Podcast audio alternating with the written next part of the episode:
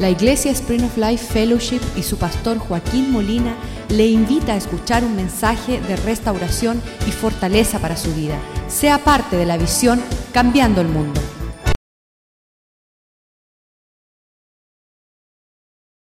sobre nuestras vidas. Te damos gracias por este lugar que tú has propicio para que tu palabra tenga un alcance a aquellos que tienen hambre y sed de justicia.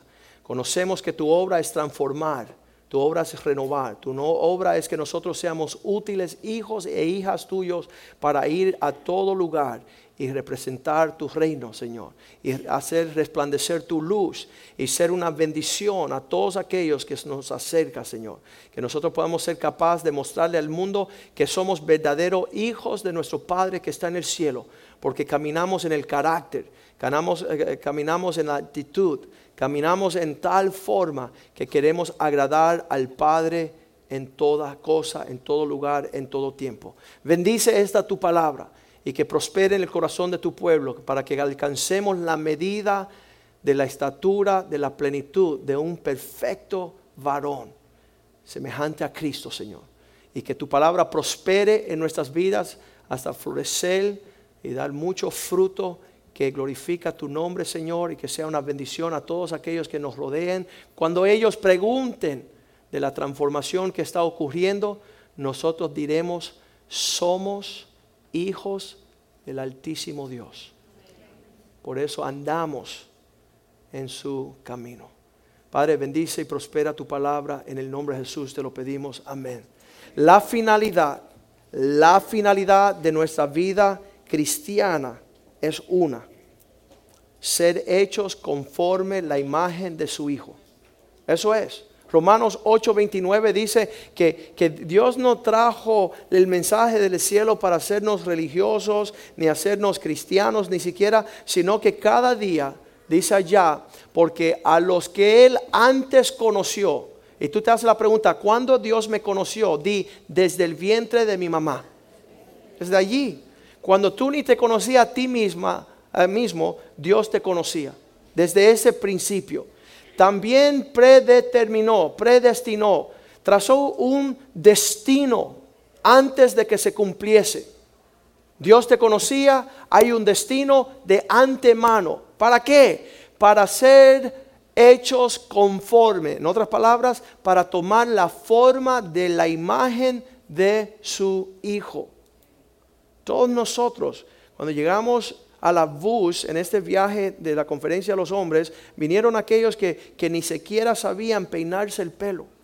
Eh, ya la mamá pasó esa etapa de, que tú naciste hasta que tuviste 10 añitos donde se encargaba tu mamá de, de, o tu papá a peinarte. Ya con 15 añitos, 16, 20, 22, ya se supone que tú en la mañana te enjuague la boca y te peine el pelo. Y el no hacer eso es un, una, es una manifestación de, una actitud imbécil. Tienes problemas profundos y serios. Si tú a estas alturas sigues con los pelos parados y sigues mal vestido y, sigues peor. Entonces eh, Dios quiere que vamos tomando. Ahora muchos de nosotros vimos eh, muchas películas que impactó nuestras vidas.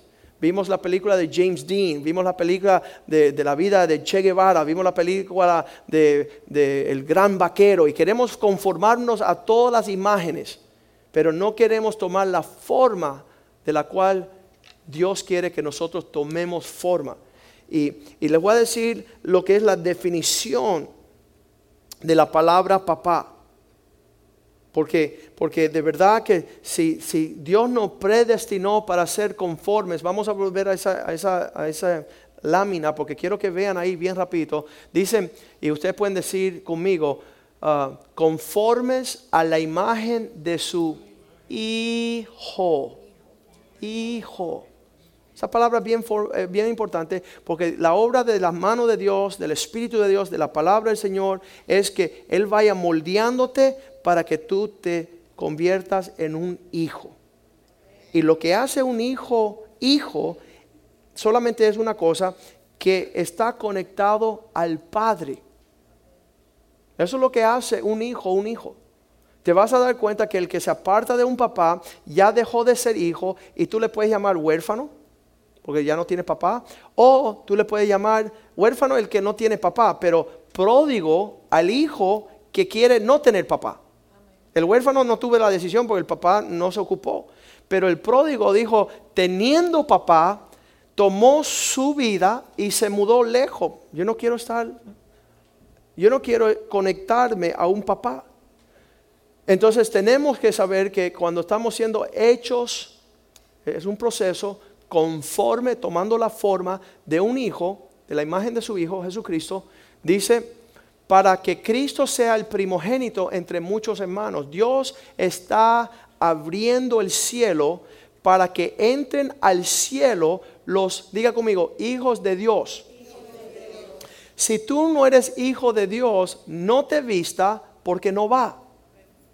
No te hagas la ilusión que tú siendo desconectado del Padre que está en el cielo, tú ni lo escuchas, ni lo obedeces, ni te dejas instruir, ni te dejas enseñar, ni estás siguiendo sus huellas, ni te estás preparando para una herencia, no te haga ilusión, no te confunda. Tú estás lejos del Padre y la única forma que tienes esperanza real, y eso es lo que yo vi en este campamento, hubieron una gran cantidad de hombres distantes de la relación con su Padre en el cielo, el cual los creó a ellos para hacer cosas grandiosas como hijos de Dios en la tierra. Entonces, segunda de Corintios, versículo 3, no, capítulo 3, versículo 18, segunda de Corintios 3, 18, dice, por tantos, nosotros, digan conmigo, todos, ahí no se quedó fuera nadie, ¿verdad?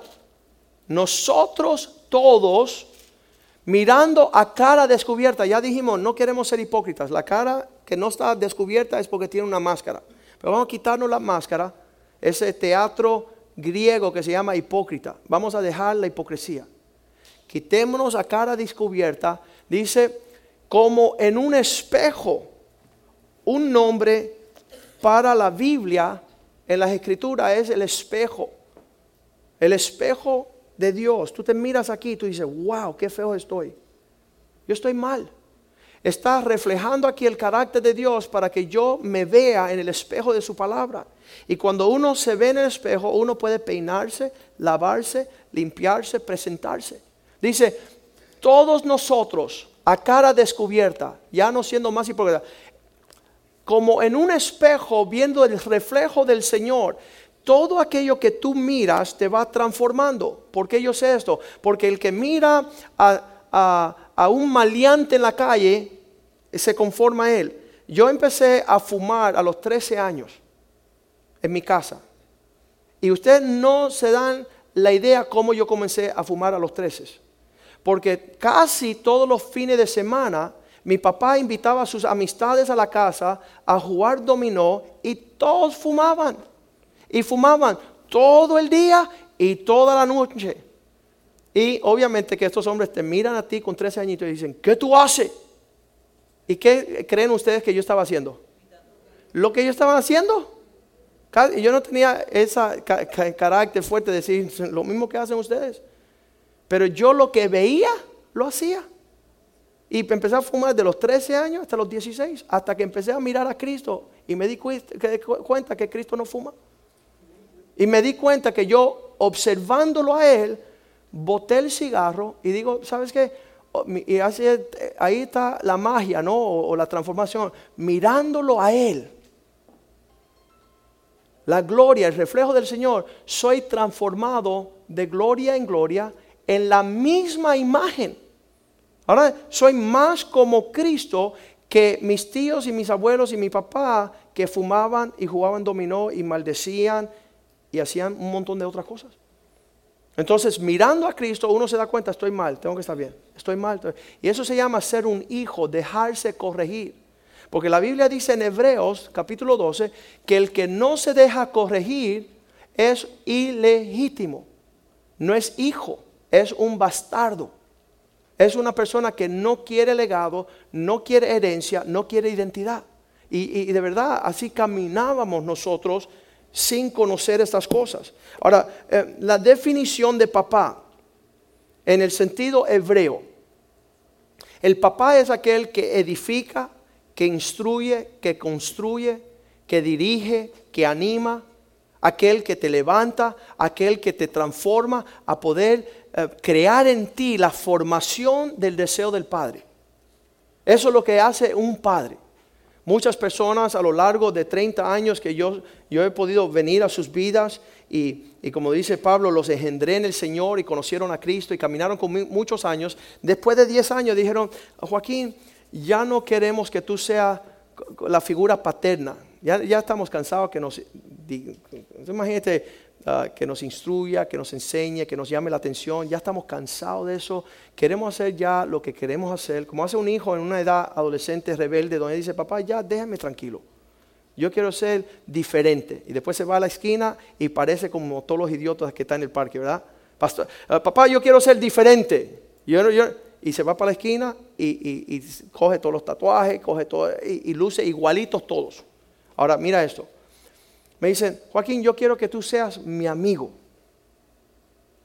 Y yo le digo, mira, yo quiero ser tu amigo, pero delante de Dios, Él me va a pedir cuenta de tu vida como el que le pide cuenta a un papá. Entonces, te tengo que señalar cuando estás actuando mal. Te tengo que corregir cuando te estás yendo del carril. Te tengo que instruir cuando yo veo que está entrando destrucción en tu vida.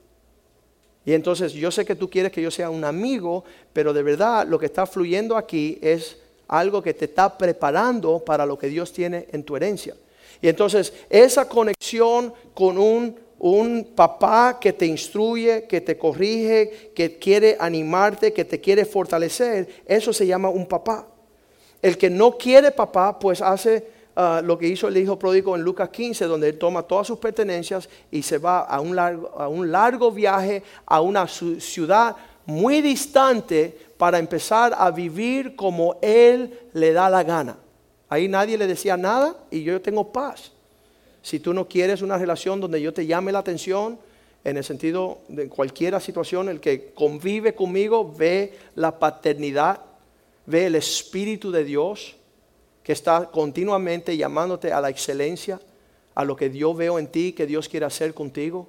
Um, y entonces lo próximo que sucede es el sentir de sí, ¿sabes qué? No estoy interesado. Entonces yo le he preguntado a esas personas, tengo muchos hijos acá y tú no vas a ser el primer rebelde que va a empezar una línea de conformar una imagen que está distorsionado a lo que es. En otras palabras, tú no te puedes decir cristiano y no quiere amar y obedecer al Señor que está en el cielo. Entonces hay un lugar para esas personas ah, que son rebeldes, son desobedientes, quieren seguir. En Juan capítulo 8, versículo 44, en un instante que Cristo vino entre los líderes de su día y ellos dijeron, mira, déjate de tú traer este nuevo mensaje. Versículo 43. Versículo 42. Esto. Ok, escuche eso. Clarita vino esta mañana y dio una palabra. Clara se subió acá y dijo, mis ovejas escuchan mi voz y me siguen. Entonces tú puedes saber quién es oveja del Señor y quién no es. Porque Dios dice una cosa y las, ovejas dicen, amén, amén. Y los chivos dicen, dicen, a ver, a ver. Suena igual, pero uno la va a hacer y el otro sigue en su necedad y su rebeldía. Entonces Cristo dijo, y Clarita lo repitió esta mañana, mis ovejas escuchan mi voz y me siguen. Pues Cristo llegó y empezó a hablarle a, su pueblo lo que Dios decía. Y él decía, ustedes están fuera del carril. Y dijeron, no, nosotros somos hijos de Abraham. Y entonces ahí dice Jesús, Jesús entonces le dijo, si vuestro Padre fuese Dios, si es verdad que ustedes están conectados con el Dios del cielo y Él es vuestro Padre, es como se encuentran dos hermanos lejanos, Dice, no, tú no eres hijo de Molina, porque tú no tienes los cocotazos que, tengo yo. Tú no puedes llamarte hijo de Molina, porque mira, yo te muestro todas las marcas de ser hijo de Molina. Porque me instruyó un papá, y vamos a hablar de eso ahorita, pero, pero un hijo de un mismo padre se conoce porque tiene las mismas marcas. Y él dice, si ustedes fuesen si vuestro Padre fuese Dios, ciertamente ustedes me abrazarían a mí, porque yo estoy hablándole las palabras de mi papá. Yo no le estoy hablando palabras raras, ese es el corazón de Dios. Él quiere que muchos hijos vengan al cielo. Y por eso Él nos llama a cuentas. Entonces dice, porque yo de Dios he salido y he venido. Pues no he venido de mí mismo. Y cuando yo hablo para corregir, yo no estoy hablando porque yo tengo un cielo y si tú te portas bien conmigo vas a mi cielo. yo no tengo cielo, ni yo soy Dios. Pero yo conozco a Dios y Él me llamó a una obra de preparar a sus hijos. Entonces te hablo lo que el Padre quiere que tú escuches. Y si tú eres hijo, tú escuchas y empiezas a vivir para el día que tú te veas con tu papá y vayan corriendo los dos a abrazarse. Pero no se confunda el día que tú llegues allá y digas, tú no luces como un hijo mío.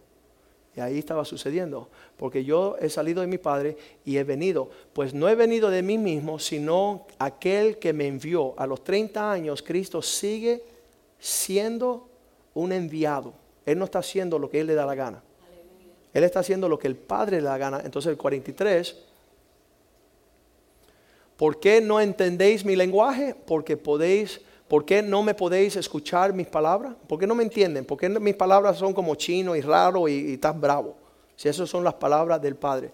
Versículo 44, Él le dice, vosotros sois de vuestro Padre el diablo. Porque el sentimiento que tiene en vuestro corazón, los deseos de vuestro Padre quieren hacer. Él es homicida desde el principio y no ha permanecido en la verdad porque no hay verdad en él cuando habla mentira, cuando una desviación de la verdad, de, su, de suyo habla, porque él es mentiroso y padre de mentiras. Entonces, este es asunto desde un inicio. Vamos a ir a ese versículo. Clarita, ¿me puedes decir, ahí tienen los papeles ahí? El, versículo que usaste es bien importante porque en lo que yo estaba escuchándola a ella esta mañana, eh, dime, nada más que el versículo. El dice, eh, las ovejas que escuchan mi voz son aquellas que me siguen, ¿verdad? Vamos a ir a Juan 10.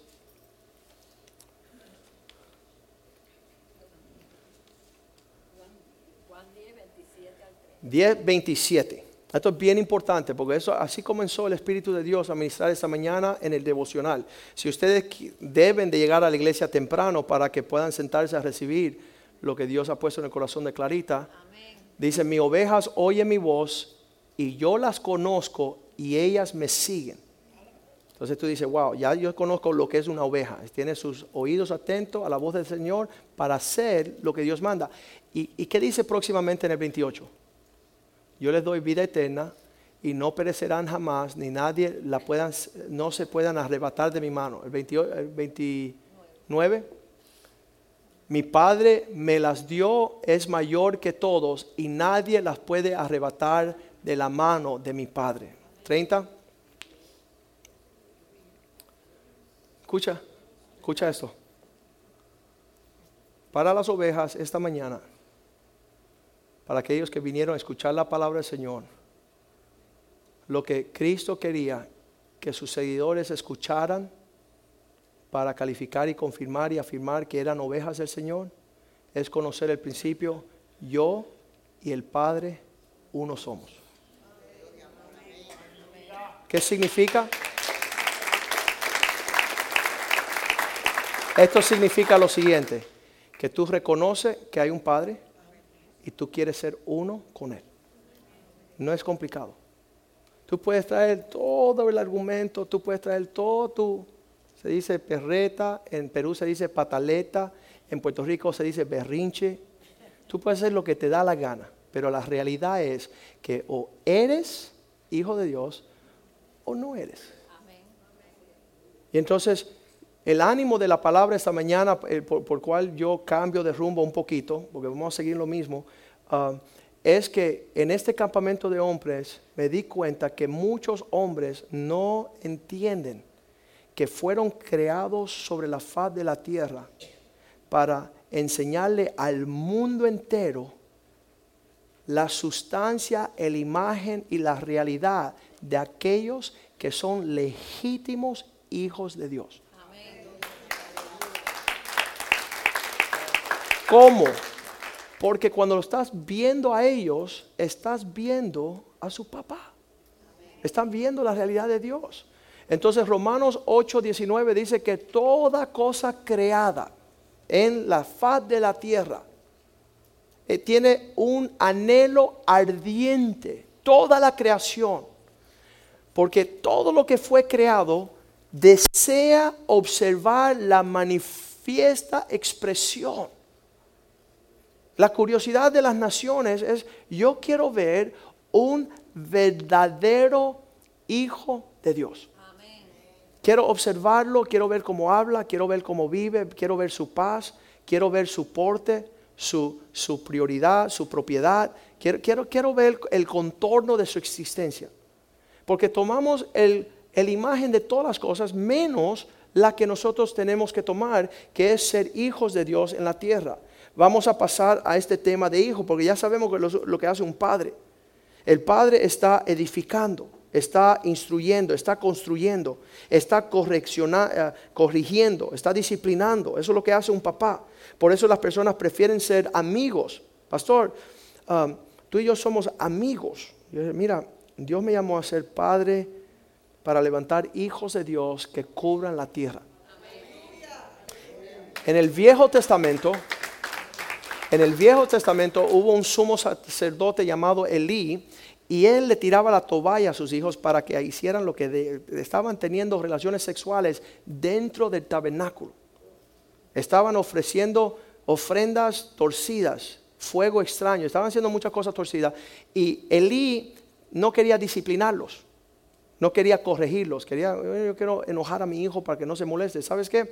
Dice el Señor, consecuencia de un padre que no corrige a sus hijos es dar el fruto de una palabra, y usted la puede decir y la puede aprender, es hebrea, se llama Ikabod. Dígalo, practíquelo. Ikabod. Eso significa sin gloria. No se parece nada al Padre, no luce nada como la luz, no, no impresiona. Cuando tú ves un hijo de Dios en su vida, tú dices, wow, en este campamento hubieron muchos hombres que son mis héroes. Uno de ellos es Jaquín. El perdonar el asesino de tu papá, hmm, no creo que yo tenga ese porte, esa madurez. Yo no sé lo que, algunos de nosotros no podemos perdonar que, que la suegra te insultó la semana pasada.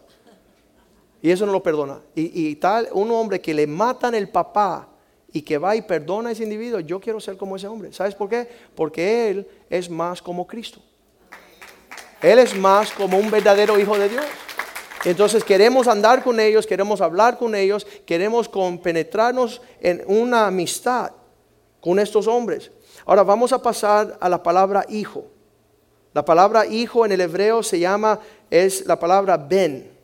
B-E-N, que se eh, pronunciona Ben, Benjamin. Es un hijo de, mi fuerza. Vamos a ver ahí que, que la palabra hijo significa construcción. El padre construye, pero el hijo es la construcción. El padre instruye, pero el hijo está instruyéndose. Es, es, uno que está en proceso de levantarse en una forma conforme el deseo del Padre.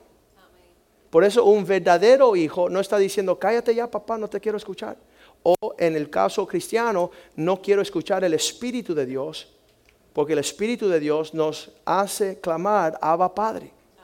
Yo quiero estar cerca de aquel que me corrige, cerca de una persona que me muestra unas huellas, un ejemplo, cerca de, de la instrucción, la disciplina, Ah, y entonces el hijo que no se deja edificar, instruir, enseñar, reprender, ya ese se puede decir que es un huérfano o se puede decir que es un pródigo. Uno que rehúsa recibir su herencia. Génesis capítulo 35, 18 dice la palabra de Dios que esta mujer, Raquel, dando a luz, aconteció que al salir, al salirle el bebé, el alma Dice, pues murió. En lo que esa mujer estaba dando a luz a un hijo que la estaba matando a ella, le dije, oye, pónganle a este desgraciado el que me mató. Lo maldijo. Dice, ben, ben, Benoni. llamó su nombre Benoni, hijo de mi tristeza, hijo de, de lo que me mató. Ella lo maldijo ahí. Ven, mira las, las primeras tres palabras, ven Oni. Su, su papá dijo, no, no, no. Él se va a llamar Benjamín, hijo de mi mano derecha. ¿Qué significa? Yo voy a prepararlo para que sea un hombre grande, un hombre próspero, un hombre disciplinado. Ah, le dije en el primer servicio que yo tuve, no sé si fue el destino o la tragedia, en mi niñez de ser el que se sentaba a la derecha de mi papá. Así que todos los cocotazos duros vinieron para allá. Pero el que es más fuerte en su carácter de todos mis hermanos soy yo. ¿Por qué? Porque recibí esa disciplina. Y por muchos años yo no siendo cristiano resentía el ser el que estaba al alcance del cocotazo. Porque el que estaba lejos le decía, oye, malvado, pórtate bien. Pero a mí me decían, ¡wow! Entonces, háblame por lo menos primero, adviérteme, dime algo. Pero no, y yo tuve el atrevimiento solamente una sola vez de ir a buscar un tostón en un plato que no era mío.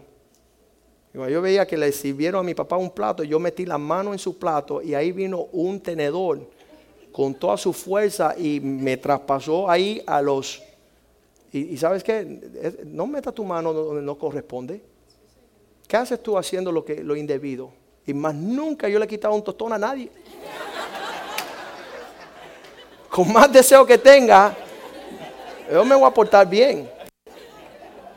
Pero ¿sabe la tragedia? Que a partir de ese tiempo yo muchas veces no quería llegar a la mesa, sentarme al lado de mi papá, ni quería estar allí cuando él estaba así. Yo me bañaba en lo que él comía y iba alargando la disciplina. Y llegó el tiempo donde ahora como adulto, cuando yo me voy a representar a Dios a las naciones, yo ni sé comer. Yo no sé sentarme a la mesa en una forma correcta porque aborrecí la disciplina y llegué a odiar la persona que Dios había puesto en mi vida para prepararme a mí para ser un príncipe a las naciones. Y entonces Satanás juega con esa cuestión de que no queremos ver un papá para que no nos corrija, para que no nos disciplina, para que no nos diga, eso no es de hombre. Eso no es de hombre. Y en el peor caso, ya que tú no quieres ser hombre, no vuelvas aquí. Porque yo no voy a permitir que tú vengas acá con olor de cigarros, con malas palabras, con un comportamiento indebido a lo que Dios está preparando para hacer sus hijos en la tierra. ¿Por qué? Porque hay solo un lugar en la tierra donde el Espíritu de Dios mora, donde hay hombres en serio de Dios que están preparando los hijos de Dios para que gobiernen como príncipes a todas las naciones y se llama aquí en la casa de Dios. Y eso es porque urge este mensaje.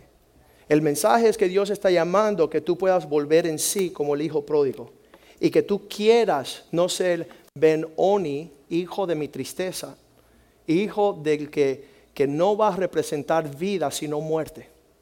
El padre corrió enseguida y dijo, no, vamos a poner ese versículo otra vez. Le vamos a poner Benjamín. Mas su padre lo llamó Benjamín.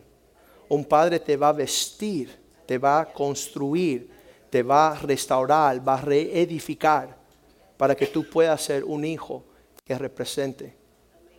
Cuando estábamos en la reunión de los hombres hace unos años, hace más de año y pico, dos años, estábamos dando la vuelta, cada uno decía su nombre y lo, cuál es su oficio, su, su profesión. Y uno decía, yo soy Carlos, soy ingeniero, yo soy uh, Manny, yo soy arquitecto, yo soy Luis, soy ingeniero, yo soy Kenny, soy uh, programador en computación. Y ahí fueron pasando, y mientras que estaba pasando todos los hombres diciendo su nombre y quién era, yo miré al costado aquí y vi a Gary, uno de los hombres que va a esta iglesia. Estaba recién llegado a la iglesia. Y yo lo veía que él sudaba. Y él estaba verde, y estaba amarillo, y estaba como que eh, convulsionando. Y yo miraba para allá y decía, yo sé qué le preocupa a él, porque él tiene que decir, yo soy Gary, soy un narcotraficante. Y él no sabía cómo poder presentarse a los hombres en una forma indebida. Soy pandillero, soy matón, soy... Y entonces conforme iba llegando a él, cuando él iba a decir, yo dije, este es Gary, él es farmacéutico. Él se conoce todas las drogas, todos los colores, todos los tamaños, todos los kilogramos, los gramos. Él te puede saber el costo, el valor. Y cuando él escuchó, él hizo así, dice, sí, farmacéutico. ¿Sabes por qué? Porque un papá cubre la desnudez de su hijo y te viste. Y eso es lo que Dios quiere hacer con nosotros si le permitimos. Primera de Juan 3.1 dice, mirad cuán gran amor con el cual el Padre nos ha amado. Mirad cuál es este amor que nos ha dado el Padre para que seamos llamados hijos de Dios. Lo que Dios hizo en la cruz de Calvario con Cristo morir para lavarte, limpiarte, vestirte como un hombre justo fue la obra y la manifestación de su salvación por causa de su amor. Dice, nos llamó hijos de Dios. Por eso el mundo no nos conoce, no nos quiere conocer porque no le conocen a Él. No entiende el mundo nuestra motivación. Hey, ven acá, ¿por qué tú te acercas a un lugar que te está corrigiendo, llamando la atención, te está formando? ¿Sabes por qué? Porque gran obra viene a la distancia. Y si no sabemos pensar, hablar, actuar, comer, sentar, disfrutar, tú te estás dañando tu propia herencia. Fuimos a Suiza hace unos siete años, fuimos invitados y llegamos a Basel, que es una ciudad. Conocimos un hombre que el padre era el fundador de la farmacéutica más grande del mundo, Zimmer Gagey, y esa farmacéutica eh, multibillonaria, unos dineros increíbles que sale de la Suiza. Y él, su hijo primogénito, a los 20 años le dijo, papá, se la vi hasta luego, no te quiero ver más. Y tomó y se fue para Nueva York con una novia y vivió 50 años. Usted haga la matemática, 20, 50, 70. A los 70 años escucha que su papá de 90 años está viejito y regresa a Suiza a velarlo en el hospital y dice, papá, lo siento, sabes que vas a morir.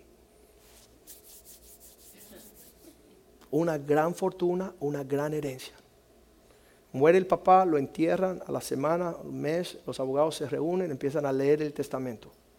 Fulano, fuiste desheredado. No recibes nada. Solo la mansión más grande en Suiza, en esta ciudad, Basel, que es como el Vizcaya aquí en Miami, que es como un museo, es un, es un palacio.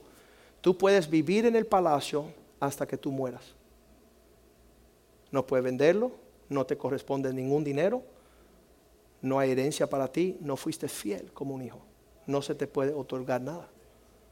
Entonces nos sentamos en la sala de este individuo y él nos contaba esta historia.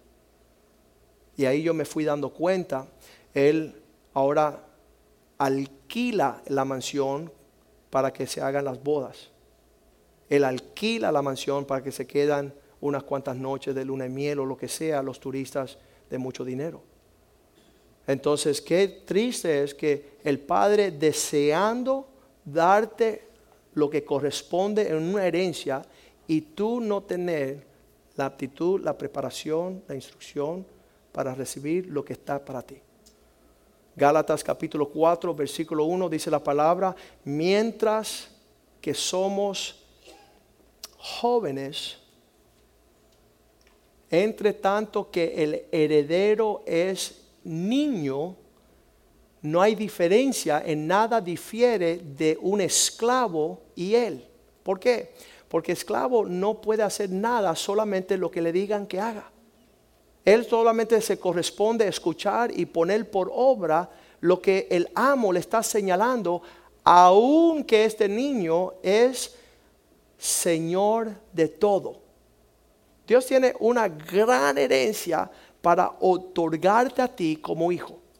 Pero corresponde que tú hables, que tú piensas, que tú vivas como el Padre. Que tú puedas tener el porte de lo que conlleva representar al Hijo. Estuve bien orgulloso de mis hijos en este viaje porque solo tuve que llamarlos y todos los mil hombres que vieron a mis hijos dicen, ¿sabes qué? Ellos tienen el porte de su papá. Serio, sobrios, pues mozo.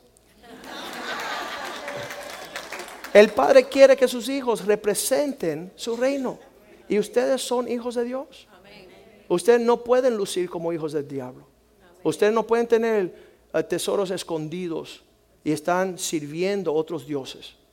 En nada difiere el hijo niño en lo que se está entrenando y preparando de un esclavo, aunque él no es esclavo. Pero él está aprendiendo a ser obediente. Versículo 2 dice, sino que está bajo tutores y aquellos que lo corrigen hasta el tiempo que señala el Padre.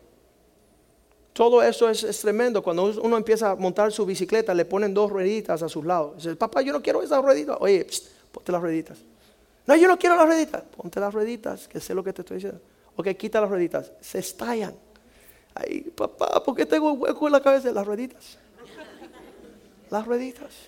Y en tu libertad, tú quieres no tener la tutela, la enseñanza, porque de verdad que llega el tiempo donde vas a tener que administrar como tu papá. Vas a poder caminar en la integridad, en la seriedad, hasta el tiempo señalado por el Padre. El Padre determina cuando estás preparado. Versículo 3. Así también nosotros, diga así, así también nosotros. De la misma forma, cuando éramos niños estábamos en esclavitud, servíamos cosas, rudimentos del mundo, versículo 4. Pero cuando vino el cumplimiento del tiempo, Dios envió su Hijo, nacido de una mujer y nacido bajo la ley. Dios empieza a romper, mira, la crisis de todo hijo, diga conmigo, es el egoísmo. Tú ves una persona que es un hijo que no se deja corregir cuando se casa, el martirio de la esposa. Digan, ah, porque tiene que vivir todas las vidas con un malcriado, con una persona que tira sus perretas, sus berrinches, sus, todas esas cuestiones, sus amenazas.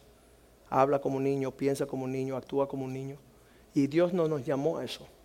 Dios nos llamó a ser de la estatura, la medida y la plenitud de un perfecto varón.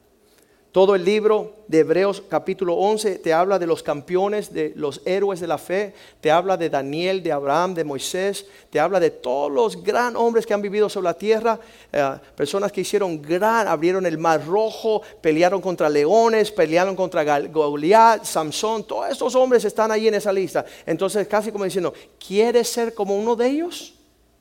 ¿Te gusta esta historia, esta leyenda, este legado, esta identidad en la tierra?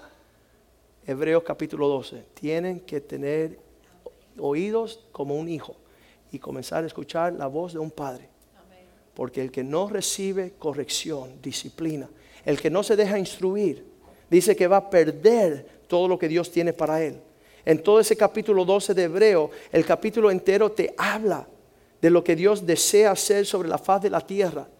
Y dice, mira a ver que no esté en ti la misma actitud que hubo en Esaú, que vendió su primogenitura por un plato de lenteja.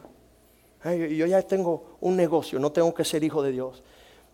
Tristemente después, dice con gran lágrimas, él quiso lo que Dios quería por él y no hubo manera de encontrar arrepentimiento. Ya no hubo otra época. Por eso en ese día que usted escucha que Dios está buscando hijos conforme su corazón, no endurezca tu corazón. Conéctate con el Padre. Dios te puso en la tierra con esa razón. No para que fuera el hijo de la vergüenza ni el hijo de la tristeza, sino el hijo de la fuerza de Dios. El hijo de la mano derecha. El trato de Dios sobre tu vida. Dice que un hijo preparado, un hijo conforme a la imagen de Dios es como una flecha en manos del valiente. ¿Sabe dónde da? Al blanco. Tú estás en la tierra para darle al blanco. Ponte en las manos de lo que Dios está moldeando, edificando para que tú puedas hacer. Me acuerdo del primer viaje que di, un poco adelantado a México. Yo me sentía como una flecha así. Y de verdad, con la velocidad y la tenacidad que yo tenía, yo le iba a pegar a algo, pero iba a hacer cualquier cosa. Quizás mil mexicanos, pero hay 20 millones en el DF. Entonces quizás lo que Dios quería que yo le pegara a un mexicano en obediencia para que él alcanzara toda la nación. Ser preciso en mi andar, no en mis pensamientos. En los pensamientos de Dios que abarcan mucho más de lo que yo pienso. Entonces ese día me arrepentí, volví en sí, dije, no, yo no quiero apurarme a hacer algo por el Señor. Yo quiero hacer esa cosa tan precisa que cuando yo me pare delante del Señor, yo no le diga, oye, traje mil mexicanos. Y dice, no, si ese no era el plan. Era un gran plan, era una gran velocidad, pero no era el plan. Entonces me eché para atrás y le digo, Señor, papá, ¿qué quieres? ¿Cómo lo quieres? ¿Cuándo lo quieres? Porque si solamente es criar a mis hijos que conozcan un hombre de Dios, eso es suficiente. Eso es suficiente. Preparar hombres que vayan a toda la tierra a mostrar que es un verdadero hijo de Dios, con eso yo me conformo. No quiero más y no quiero menos. No tengo un deseo, no tengo otro deseo en la tierra que agradar a Dios. Mateo capítulo 4 terminamos con esto. Satanás no le importa si tú eres un hombre de negocio, si tú eres exitoso, si eres teólogo, si eres profesor, si eres lo que eres. Lo único que le preocupa a Satanás es que tú no seas hijo de Dios. Tres veces le dijo a, Jesús, vamos a leerlo, Mateo 4, versículo 3. Y vino a él el tentador y le dijo, si eres hijo de Dios, di que estas piedras se conviertan en pan. Él, no le preocupó otra cosa. Si eres hijo de Dios, si eres hijo de Dios, eso es lo que le preocupa al Señor. A Satanás para desviarte de lo que Dios quiere que tú seas. Y Cristo se levantó poderosamente como el Hijo de Dios que cambiaría todo el rumbo de la historia de la humanidad. Aún en su muerte allí en Mateo 27, 43, le gritaban, ¿por qué pusiste tu confianza en Dios? Ya que tú confiaste en Dios, líbrele ahora si le quiere porque Él ha dicho, soy hijo de Dios. Muchas veces no alcanzaremos lo que otras personas piensan que debemos alcanzar y estamos en rumbo de muchas direcciones, en muchos lados, pero lo único que corresponde es tener una cercanía del Padre, escuchar el latido de su corazón y saber que tú estás haciendo lo que le agrada a Él. Punto. Hay muchos pastores que dicen, pastor, tú pudieras tener la iglesia más grande en Miami si no hablas tan duro. Pero yo no, me interesa tener la iglesia más grande en Miami. Me interesa que los que quieren ser hijos de Dios se preparen. Que estén listos, que caminen como hijos de Dios. Porque si, si queremos poner un circo, ya eso es fácil. Traemos todos los payasos. Entonces parémonos hoy delante de la presencia del Señor y di, Señor, yo no quiero ser religioso, yo no quiero ser teólogo, yo no quiero andar en un rumbo peleado con la muerte, con la vida. Quiero conocer a mi papá. Quiero saber que lo estoy agradando, que estoy viviendo conforme su corazón. Me alegro en todos estos años, llevamos 30 años y no me he sentido mejor yo en toda mi vida que ver, importa, fue, fue cómico, fuimos a Nicaragua al estadio a poner una conferencia de hombres Imagínate un estadio de 3.000, 4.000, 5.000 personas ahí, el estadio, ¡wow! Trajeron todos los que iban a vender. Trajeron el ejército para guardar el motín, ¿no? Y nadie llegó. Llegaron 50 hombres. En un estadio de 5.000, 50 hombres lucen como unas ratas. Bien chiquiticos, esparcidos por todo eso. Y me viene mi papá y dice, hmm, ¿y qué vas a hacer ahora? ¿Qué voy a hacer? ¿Voy a predicar? y prediqué para que me escucharan fuera del estadio todos los que vivían alrededor en las casas. Y mi papá me vino al final de ese día y me dio el abrazo más grande y el beso más grande y me importó poco nadie que me escuchara, sino que mi padre me viera a mí con orgullo y con un abrazo. Y usted también, olvídese quién llega, quién está, quién no está, quién está haciendo, cómo lo están haciendo. Ocúpate tú en agradar a aquel que se está observando, haciendo lo que le agrada a Él, hablando lo que le agrada a Él, haciendo las cosas que le agrada a Él. Y en cosas en nuestra vida donde estamos trabajo y es difícil, pidámosla al Padre. Padre, ¿sabes qué? Lidia conmigo, corrígeme, disciplíname. Dice que si escuchamos esa voz que nos habla desde el cielo como a hijos, entonces Él va a hacer una obra linda en nosotros para ser conformes la imagen de su Hijo. Dice así la palabra de Dios, Hebreos capítulo 12. Versículo 5.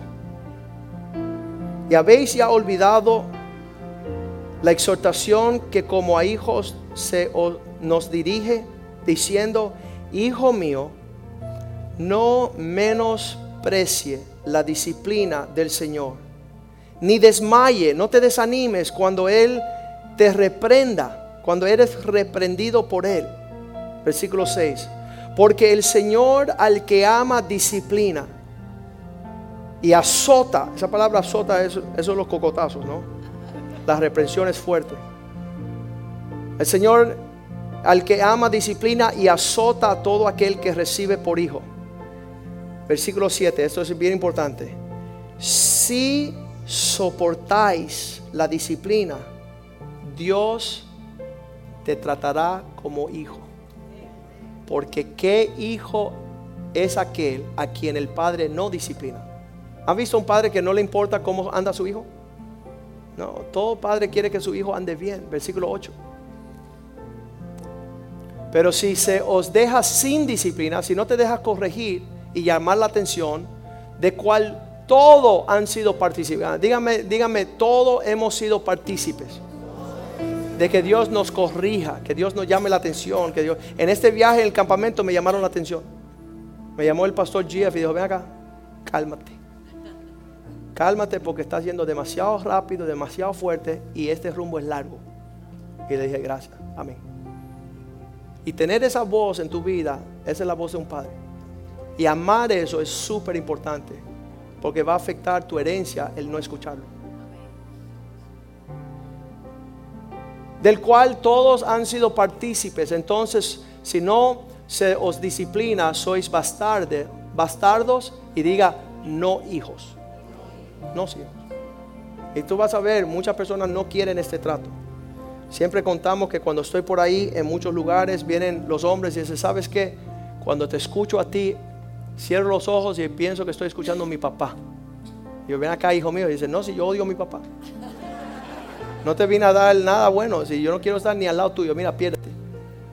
Y sabes que el Espíritu de Dios causa que el corazón de Dios, cuando el Espíritu de Dios cae sobre tu vida, te permite confiar la mano, la voz, la instrucción, la disciplina, la corrección de un papá. Que te pueda hablar, que te pueda señalar. Y eso va perfeccionando nuestro carácter para ser útil en las manos del Señor. Padre, yo te doy gracias esta mañana. Si usted ha escuchado esta, esta palabra para usted, levante la mano. Yo quiero orar con usted. Señor, mira las manos que están levantadas en tu santuario. Tu espíritu está aquí de una forma especial. Es importante que los hijos vuelvan a casa, que vuelvan a la casa donde está el papá. Como el hijo pródigo en Lucas 15 dijo, es necesario volver a la casa de mi papá. Porque estoy comiendo lo que el papá no quiere que yo coma. Él lo he perdido todo. No tengo mi herencia, la he perdido. No tengo mi carácter, no tengo la preparación. Volveré al Padre y le diré, hazme como uno de tus siervos. Háblame como tú le hablas a esos hombres que estás preparando a ser responsables por la hacienda, por los tesoros.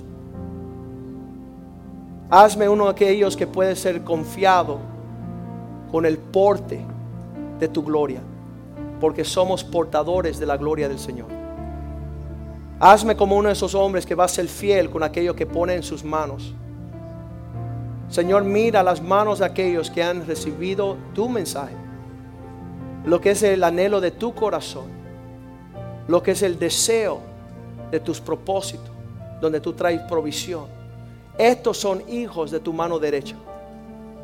Hijos que van a ser preparados a ir a las naciones, a pensar, hablar, conducirse, actuar, ministrar el corazón del Padre a las naciones. Y yo te pido, Señor, que le des gracia para ser transformados conforme la imagen de Jesús. Un hijo perfecto, un hijo obediente un hijo fiel. Que tu espíritu les llene, Señor. Aquel espíritu que clama Abba Padre, aquel espíritu que le está transformando, que no los deja seguir en rebeldía, desobediencia, prepotencia, que no estén caminando lejos de la casa del Padre. Sana nuestra orfandad, sana nuestra vida pródiga. Haznos hijos conforme tu carácter, la medida de aquellos que escuchan tu voz y te siguen que entienden que gran labor queda por delante. Te bendecimos y te glorificamos y sabemos que vas a hacer mucho más abundantemente de lo que hemos pedido o esperamos. Que seamos como Pablo en Efesios 3, 19, donde dice, por esta razón yo doblo mis rodillas ante el Padre de nuestro Señor Jesucristo, del cual toma buen nombre todos aquellos que están en el cielo en la tierra y debajo de la tierra. Te bendecimos y te glorificamos en el nombre de Jesús. Y el pueblo de Dios dice, amén, y amén, y amén.